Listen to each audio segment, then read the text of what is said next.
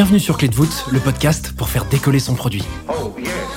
Qui dit produit dit product management. Et j'ai découvert ces dernières années que la majorité des product managers ne voient pas leur métier comme un métier. Pour eux, c'est aussi une passion qui pousse à essayer autrement, une culture où l'entraide passe par le partage et les retours d'expérience. C'est justement ce qui me motive à vous proposer Clé de voûte, un podcast où j'invite des product managers français à dévoiler les coulisses de leurs plus gros challenges. Dans les moindres détails, ces hommes et ces femmes transmettent leur apprentissage et techniques pour inspirer votre quotidien. Ce podcast est rendu possible par Stellar, un accompagnement que j'ai lancé pour aider les products qui veulent propulser leur carrière.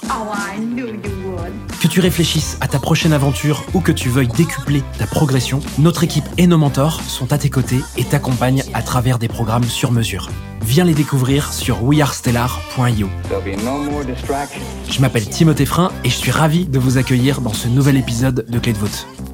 Aujourd'hui, j'ai le plaisir d'accueillir Olivier Duprat sur Clé de voûte.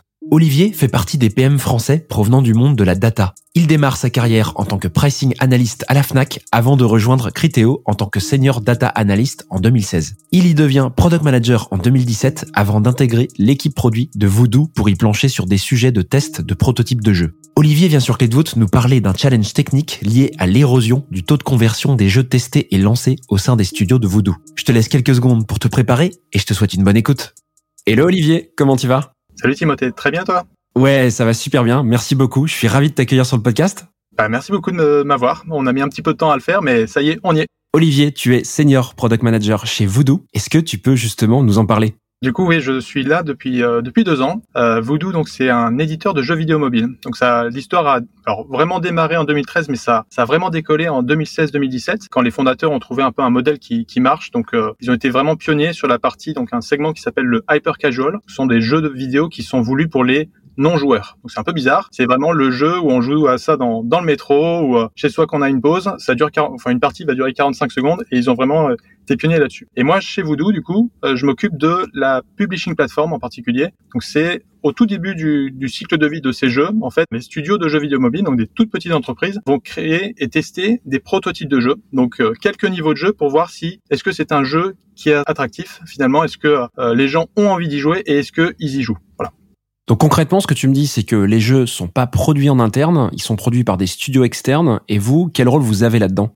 Exactement. Donc nous, euh, la majorité des, des, studios avec lesquels on travaille sont externes. Donc c'est vraiment, ils habitent un peu partout. Il y a certains pays où il y a une grosse population justement de studios, comme la Turquie. Euh, et nous, justement, en fait, on leur apporte bah, déjà des outils de test. Et même d'ailleurs, c'est nous qui allons dépenser euh, des, des, campagnes marketing pour évaluer les prototypes. Et surtout, bah, si jamais un prototype est prometteur, du coup, on a des, des équipes un peu euh, expertes euh, pour la partie publishing, marketing, pour optimiser leur jeu, pour bah, justement mettre finalement des, par exemple, des publicités au bon endroit ou des mécaniques qui vont permettre de retenir ou d'engager encore plus les, les joueurs. Ok, donc ce que je comprends, c'est que vous, vous les aidez non pas à créer le jeu en lui-même, mais vous les aidez à le lancer, à le tester pour voir s'il euh, y a une appétence sur le marché. C'est bien ça? Alors ça, c'est vraiment le, cœur. Je dirais juste sur la partie euh, sur les idées. Euh, effectivement, les studios, leur grosse force, ça va être la créativité. Dans le jeu vidéo, évidemment, le gros le gros du travail, c'est d'avoir la bonne idée de, de jeu. Et là-dessus, en fait, donc on a des publishing managers pour nos, nos meilleurs studios qui vont les aider. C'est-à-dire, ils vont euh, avec eux discuter des idées qu'ils ont, les filtrer, euh, les prioriser. Mais voilà, c'est vrai que la partie créativité reste dans les mains du studio. Est-ce que tu pourrais nous donner un peu une idée des grandes étapes de développement d'un jeu pour qu'on voit bien où vous vous situez dans ce cycle? Bah, du coup, donc le, le, jeu vidéo chez nous, on, on, le voit comme trois grandes étapes. Du coup, si je prends le studio, il y en aura quatre parce qu'il y a du coup sa phase d'idéation. Donc, euh, typiquement un studio, chaque semaine, euh, avec son équipe ou même tout seul, hein, selon son studio, ils vont bah du coup avoir regardé YouTube, TikTok, etc. Ils vont avoir listé des idées, les trier, etc. Et en fait, du coup, ils vont rentrer dans des typiquement des sprints. Hein. Chaque semaine, ils vont vouloir tester un prototype. Donc, ça va quand même très vite. Hein. Le, le, but, c'est qu'ils construisent un, un prototype en, une à deux semaines maximum. Et du coup, donc nous, on entre là. On est euh, sur la phase de prototype. Donc, il y a cette publishing platform. Si le jeu du coup est prometteur, donc ils ont peut-être itéré un peu dessus, mais du coup on va passer en soft launch. Donc déjà là, on va aller sur plus de marchés, sur plus de network, on va faire de la publicité. Donc on continue à valider que le, jeu est surtout avec de la pub dedans continue à faire ses preuves. Et à la fin, full launch, ça veut dire là c'est le jeu, vous le voyez en haut de l'App Store, un peu partout. Donc euh, on arrose, si je peux dire, un peu sur tous les pays, tous les networks. Et c'est quoi le modèle économique de Voodoo finalement dans tout ça? Le modèle économique, ben du coup, ces jeux hyper casual, évidemment, il y a très peu d'achats dedans. Euh, il y a juste, en gros, en général, il y a juste l'option de d'acheter la version sans pub, mais sinon, en fait, bah, c'est du contenu gratuit. Hein. Donc, euh, le modèle, c'est la publicité, et du coup, le contrat avec les studios, ça va être un partage de la marge. C'est même pas des revenus, c'est de la marge. Euh, on va générer un certain volume de marge, et évidemment, bah, on ne lance que les jeux qui vont générer. En fait, le but, c'est de générer des millions. Hein. Donc, euh, finalement, le studio va très bien s'en sortir. Et donc c'est des jeux pour mobile, c'est des jeux pour d'autres devices. Je suis pas très fort en jeux vidéo, je veux bien que tu m'éclaires là-dessus. Alors c'est une très bonne question. Nous, on a vraiment pris l'axe et on ne fait que du mobile. Aujourd'hui, c'est notre marché. On va pas du tout sur des desktops. À nouveau, notre, notre cible, c'est le non-joueur. Euh, donc voilà, c'est on est on est parti sur ce marché qui est vraiment encore en hyper croissance. Euh, voilà, donc on est c'est notre spécialité. Très bien, je crois qu'on a bien le contexte à présent et qu'on comprend beaucoup mieux ce que fait Voodoo. Est-ce que tu peux nous faire directement maintenant la transition vers le challenge produit que tu voulais évoquer dans ce podcast? Du coup, si je reprends bah, le, la petite histoire, en fait, donc Voodoo a décollé en 2016-2017. Donc, en fait, grosso modo, jusqu'en 2019, c'était la fête. Euh, genre, on a on a lancé beaucoup de jeux. Euh, Voodoo a gagné beaucoup d'argent, c'était trop bien. Euh, moi, je suis arrivé à un moment où justement 2020, donc il y a eu quand même le, la période Covid qui a été assez bénéfique parce que ben, les gens avaient du temps pour jouer, donc ça c'est cool. Bon, ça c'est quand même un effet qui, qui, qui est vite retombé, hein. mais euh, finalement fin 2020 et puis 2020, euh, début 2021, ça a commencé à s'arrêter. C'est-à-dire que en fait, on était plus tout seul sur le marché, donc il y avait beaucoup de beaucoup de monde qui ont compris qu'il y avait quelque chose à faire dans ce secteur. Donc euh, pour le dire, on a pas mal été copié, donc on a commencé à voir d'autres publishing platforms, on a vu des des compétiteurs qui finalement arrivaient avec des méthodes similaires aux nôtres, c'est-à-dire du, du coaching avec des publishing managers, etc. Et finalement, bottom line, le, gros, la grosse métrique qui nous a un peu inquiété, c'était que notre taux de conversion, donc entre tout ce qu'on, toutes les idées de studio qui sont testées et finalement ce qui va partir en soft launch, full launch, euh, vraiment a diminué. Est-ce que tu as un ordre de grandeur là-dessus à nous communiquer? Dans tous les cas, il faut bien se dire que entre toutes les idées, même tous les jours à, date, il y a des dizaines, voire des centaines de jeux qui sont testés euh, dans le monde. Euh, on est sur quelques pourcents, mais du coup, euh, là, on était justement sur, je sais pas, peut-être quelque chose comme 5%. Euh, c'est plutôt, on a divisé par deux, voire par trois. Donc, on était voilà sur ces ordres de grandeur. Ok, super Olivier. Donc, ce que tu nous dis, c'est que tu vas t'attaquer à ce problème de conversion. Qu'est-ce que tu fais à partir du premier jour où tu décides de t'attaquer à ce sentier? Alors du coup, ça n'a pas été du jour au lendemain, hein, et, évidemment, j'étais pas tout seul. Mais du coup, avec donc euh, notre équipe publishing notamment, on s'est euh, penché un peu sur pourquoi est-ce qu'on avait ce problème. Donc on a regardé plusieurs axes. On a regardé par exemple les, les CPI, donc les cost per install. Est-ce que euh, il y a eu un vrai changement de marché? La réponse était non. on a regardé donc nos concurrents. est-ce qu'ils sont plus agressifs, etc. Oui, ils le sont. Mais étant pionnier, on n'a pas voulu rentrer dans une guerre des prix. Et le troisième, c'était sur la qualité des prototypes. Et là, on a vraiment trouvé quelque chose. Au final, on s'est rendu compte que les studios soit répéter toujours un peu les mêmes choses et n'innover plus, ou même tout simplement sur euh, sur leur exécution. Euh, certains n'arrivaient juste pas à enregistrer une bonne vidéo, à montrer par exemple sur Facebook pour savoir si elle marche. Concrètement, comment tu vois ça? Tu vois qu'il y a une, une constance dans la qualité des contenus? Qu'est-ce qui te fait te dire ça bah, au final, on a on a beaucoup regardé. Donc, on a un dashboard où on a tout l'historique de nos prototypes. Et ce qu'on a vu, donc, c'est à la fois au, quotidien moins de, enfin finalement des choses qui se répètent studio par studio, donc moins d'innovation et surtout on a observé chez la concurrence du coup des, des, choses que parfois on avait commencé à tester, eux ils ont vraiment pivoté l'idée et ils sont partis en launch avec quelque chose qui était vraiment bien fait quoi. Donc c'est là-dessus qu'on s'est penché. Une fois que tu t'aperçois de ça, c'est quoi la prochaine étape? À la prochaine étape, du coup, là, bon, déjà, on a, on a quelque chose autour de la qualité du prototype. Alors, évidemment, on est allé euh, plus euh, en discovery, donc c'est là où vraiment euh, côté produit je suis rentré. Euh, sur aller parler, bon même si on le fait un peu en mode continu, mais bah, typiquement au moins une trentaine de studios et même euh, aller voir les publishing managers donc qui accompagnent ces studios, euh, ça plus finalement des, des, sondages un peu ponctuels sur des problématiques données. Au final, au premier trimestre 2021, on s'aperçoit que on n'est pas assez prescriptif avec les studios et a émergé cette idée en fait qui était une ancienne idée qui avait été abandonnée d'une académie, donc qu'on appelle maintenant Voodoo Academy, pour vraiment beaucoup plus former les studios à être les, les meilleurs possibles. C'est quoi les, les, grandes thématiques que tu abordes en Discovery avec ces studios? Ça dépend vraiment du segment de studio, parce que évidemment dans, dans la Discovery, on essaie de parler un peu à tous les studios pour comprendre ceux qui sont là depuis plusieurs années, comment ils travaillent, qu'est-ce qui marche bien. Euh, voilà, on, on, va aller beaucoup creuser sur euh, est-ce que euh, c'est plutôt un, des problèmes d'idéation, d'exécution. Là où par exemple un nouvel entrant un étudiant qui, qui, démarre, bah, on va être beaucoup plus euh, haut niveau, mais euh, peut-être poser des questions sur euh, comment est-ce qu'il compte s'inspirer, qu'est-ce qu'il a fait en fait les premiers jours sur, par exemple, sur notre plateforme. Donc, on s'aperçoit qu'il va absorber un peu pas mal de contenu à droite à gauche, mais que c'est pas très structuré. Voilà, finalement, on a plusieurs signaux différents. Quand tu dis un étudiant, c'est quoi exactement? Même notre population de studio est quand même très jeune. Comme le l'hyper casual crée des applications de, jeux mobiles, finalement on peut s'y former en quelques semaines. Bah, il s'avère que dans notre population, on a beaucoup d'étudiants qui font ça sur le côté en plus de leurs cours. D'accord. Et donc, qu'est-ce qui ressort concrètement de cette discovery? Tu disais que euh, tu, tu vois des points émerger euh, de cette discovery. C'est quoi les, les deux, trois grands points euh, que tu vois et qui vont t'aider par la suite? Bah, Donc déjà, par exemple, pour tous les nouveaux entrants, bah, clairement, ils sont donc l'information est éparpillée. Ils sont hyper justement consommateurs de, de, contenu parce qu'ils veulent apprendre, ils veulent avoir les best practices. Et finalement, bon ben, nous on a pas mal de contenu mais qui est un peu dispersé dans notre support center. Et du coup, ils essaient de, de se rapprocher de d'autres sources. Et puis sur la partie euh, euh, coaching, bah, à nouveau, il y a la partie euh, répétition, enfin manque d'innovation. Et c'est là où on s'est dit, bah, il y a peut-être aussi finalement en, en, mêlant les deux, les deux, en disant, bah, il y a certains studios qui sont un peu fatigués. Donc comment est-ce qu'on fait ça? Et puis bah, il y a des nouveaux studios qui sont un peu perdus. Donc voilà. Tu te dis que ce sont ces explications qui, quelque part, ont un impact sur bah, cette, cette conversion, la dégrade quelque part?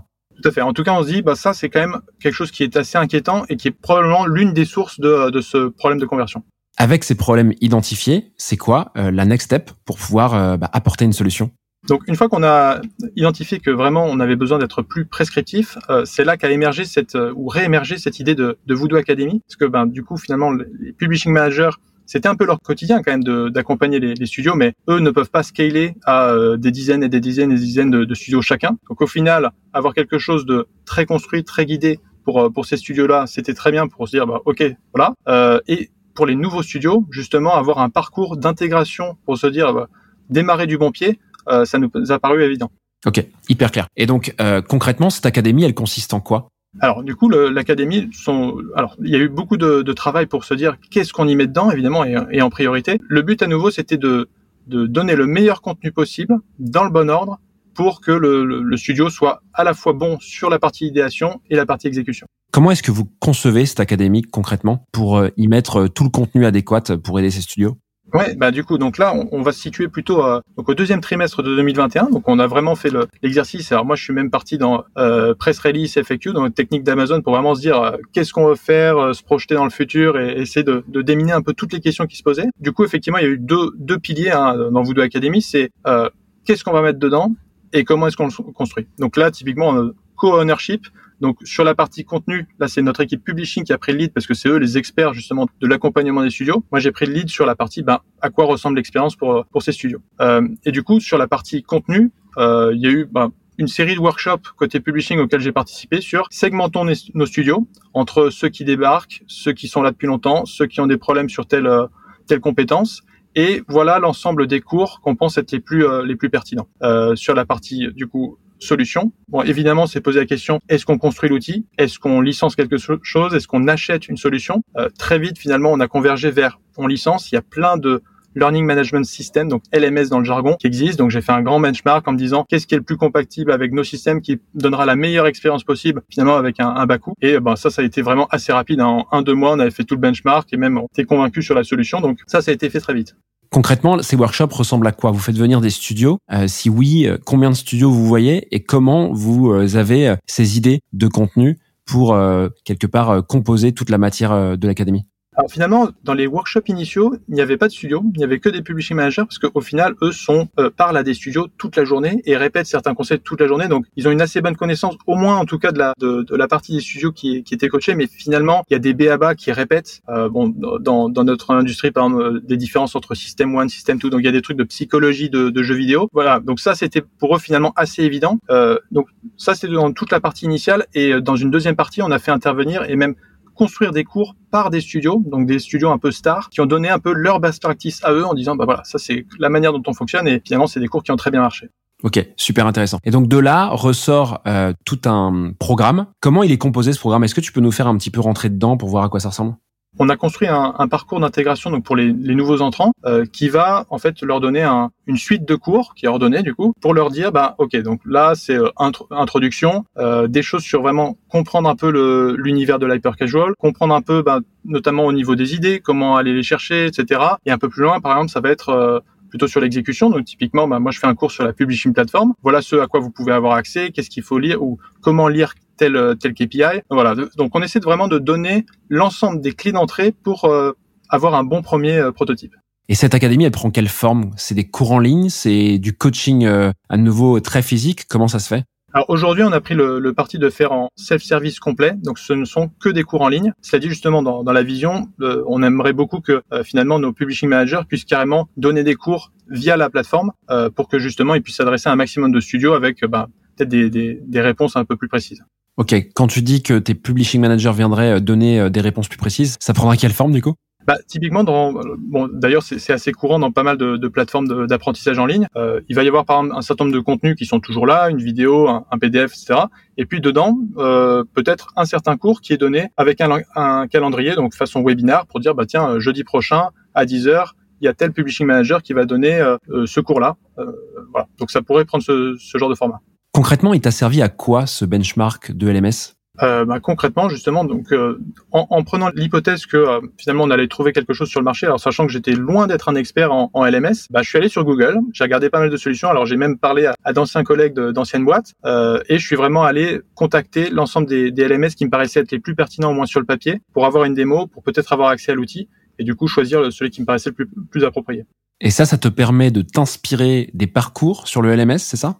Donc je suis parti de l'hypothèse que oui, on va trouver une solution sur le marché qu'on pourra mettre en, marque blanche et qui sera une extension de notre euh, publishing plateforme. Euh, du coup, je suis vraiment allé sur Google, j'ai regardé un peu toutes les solutions que je, je trouvais qui étaient le, le plus adéquates possible. Euh, je suis allé effectivement dans, donc même dans la démo de, de ces produits. Donc d'ailleurs, c'était assez inspirant sur euh, à quoi ça ressemble. Mais finalement, il y a beaucoup de mécaniques qui se, qui se répètent sur euh, ben, je sais pas une série de cours, les différents formats supportés, etc. Et on a su du coup sélectionner le LMS qui nous paraissait le plus cohérent en termes d'expérience utilisateur et d'intégration technique avec notre plateforme. Vous utilisez aujourd'hui un LMS externe pour pouvoir euh, créer cette plateforme, cette académie pour vos euh, studios. Exactement, oui. Une fois que tu as tout ce contenu de l'académie, que finalement elle est quand même pas loin d'être opérationnelle, qu'est-ce que vous en faites ensuite? Ah, du coup, donc le, la partie création de contenu est ce qui a pris le plus de temps, hein, forcément, parce que ça a nécessité que chaque publishing manager fasse son cours, donc s'enregistre, etc. Il y a eu un peu de, bah, comme toi pour les podcasts, hein, finalement, ça prend du temps. Donc, on a commencé à l'ouvrir à quelques utilisateurs au début de cette année. Donc, on a testé est-ce que l'intégration se passe bien, tout ça. Donc, c'était plutôt un, un, tech check. Et euh, bah, du coup, on a fait le, on va dire le bon bêta grand opening euh, fin fin mars, euh, où on a commencé en fait euh, côté publishing, ils ont pitcher ce produit-là auprès de certains étudiants. Donc certaines écoles, ils sont allés sur place, ils sont allés leur, présenter le produit. Et on a eu du coup nos premiers utilisateurs qui sont vraiment inscrits, qui ont commencé à prendre leur cours, etc. Une fois que cette académie est enfin lancée, quel résultat t'obtiens?